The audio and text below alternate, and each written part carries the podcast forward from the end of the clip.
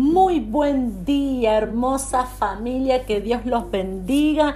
¿Cómo están en este día viernes? Llegamos al final de esta serie de qué hacer, cómo esperar el milagro. ¿Qué pasa cuando nuestro milagro lleva un proceso y nosotros tenemos que esperar? Y algo que yo quiero que comprendas y que te va a servir no solamente para esperar un milagro, sino para esperarlo todo en Dios. Que hay ataques que nosotros recibimos mientras estamos esperando el milagro. Y uno de los ataques más frecuentes que Satanás utiliza en contra de nuestras vidas, en contra de nuestra fe, de nuestro corazón, es que Satanás nos ataca con prejuicios, enviándonos prejuicios ¿Qué es esto? Nosotros tenemos que sobrepasar nuestros prejuicios. Nuestros prejuicios son esas ideas, esos conceptos que nosotros tenemos hechos de antemano, sin saber, sin conocer, pero que Satanás utiliza en nuestra contra. Como por ejemplo, Vos estás esperando un milagro. Dios te dijo que sí, en tu corazón vos sabés. Ahí recibiste la palabra. Y Satanás te dice, ¿y si no es verdad? Y si fue solamente una emoción tuya, ¿estás segura? ¿Estás seguro que Dios te dijo? Y viene otro, otro dardo que Satanás te envía y, te pone en tu mente. ¿Y si por tus pecados vos no podés recibir ese milagro? porque vos sos pecador, vos sos pecadora, y si por toda la maldad y todas las malas decisiones que hiciste, que haces, el milagro no puede llegar a tu vida, entonces Satanás comienza a soltarte dardos. ¿Dardos por qué? Porque dice la palabra que Satanás envía dardos de fuego. El dardo de fuego es como una flecha con fuego que llega a tu mente. Y si vos le das lugar y lo dejas ahí a ese dardo de fuego, se prende y destruye todo. Muchas veces Satanás te dice, vos estás esperando tu milagro, Dios te habló a tu corazón. Y Satanás te dice, mm, pero me parece que no oraste lo suficiente me parece que mm, quizás no, no es para vos, quizás estas cosas no, no te pasan a vos.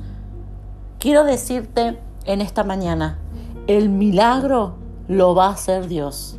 El milagro en tu vida, el milagro en tu familia, el milagro en tu finanza, en tu salud, lo va a hacer Dios. En tus nietos, Dios lo hará. ¿Sabes? Nosotros comenzamos a pensar correctamente, podemos esperar y podemos recibir. La palabra de Dios dice que el hijo pródigo estaba fuera de la casa, no tenía nada, había perdido todo. Y la palabra de Dios dice que él volvió en sí y él pensó, él pensó, si yo vuelvo a la casa de mi papá, en la casa de mi papá, cuando él pensó de manera distinta, entonces él pudo recibir el milagro. Entonces muchas veces nosotros tenemos que pensar de manera distinta y ahí se vamos, vamos a alcanzar más rápido, vamos a acelerar ese milagro. Por ejemplo, vos tenés que pensar en tu corazón, en tu mente, vos tenés que pensar, el Señor me va a sanar. Dios me va a sanar. Dios va a hacer que mis hijos le sirvan. Sí, Dios lo va a hacer. Dios me va a dar eso que le, que le estuve pidiendo. Sí, Dios lo va a hacer en mi vida. Y cuando ves a alguien más, vos tenés que decir, si Dios lo hizo con esa persona, Dios también lo va a hacer conmigo. Tenés que desechar esos pensamientos de que, ah, claro, Dios lo hizo con ella, lo hizo con él y no, entonces conmigo no, porque yo no soy así, porque yo no soy igual. ¿Sabe? La palabra de Dios dice que los milagros se escribieron para que nosotros podamos creer. La palabra de Dios dice que en la Biblia se relatan milagros para qué? Para que nosotros podamos ser llenos de fe. Y los milagros en la palabra de Dios tienen ese propósito. Y los milagros que vos llegás a escuchar a través de una persona, de otra persona, de un hermano, de un familiar, los milagros que vos escuchás a través de otro, el milagro que yo te cuento siempre de máximo es para qué? Para que en tu corazón se llene de fe y para que tu corazón crea que si Dios lo hizo conmigo, Dios lo hizo en mi casa, con mi hijo, también lo va a hacer con vos.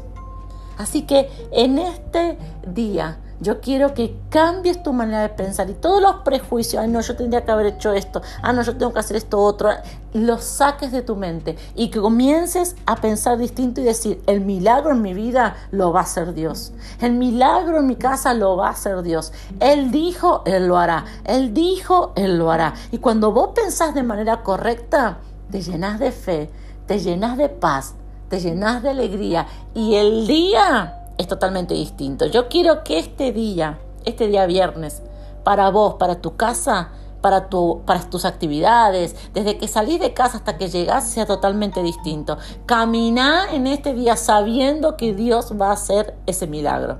Oremos juntos. Papá, yo te doy gracias por este día, te doy gracias por el final de esta serie, te doy gracias porque tú eres el que añade en nuestros corazones, el que habla, el que bendice, el que sana, el que restaura.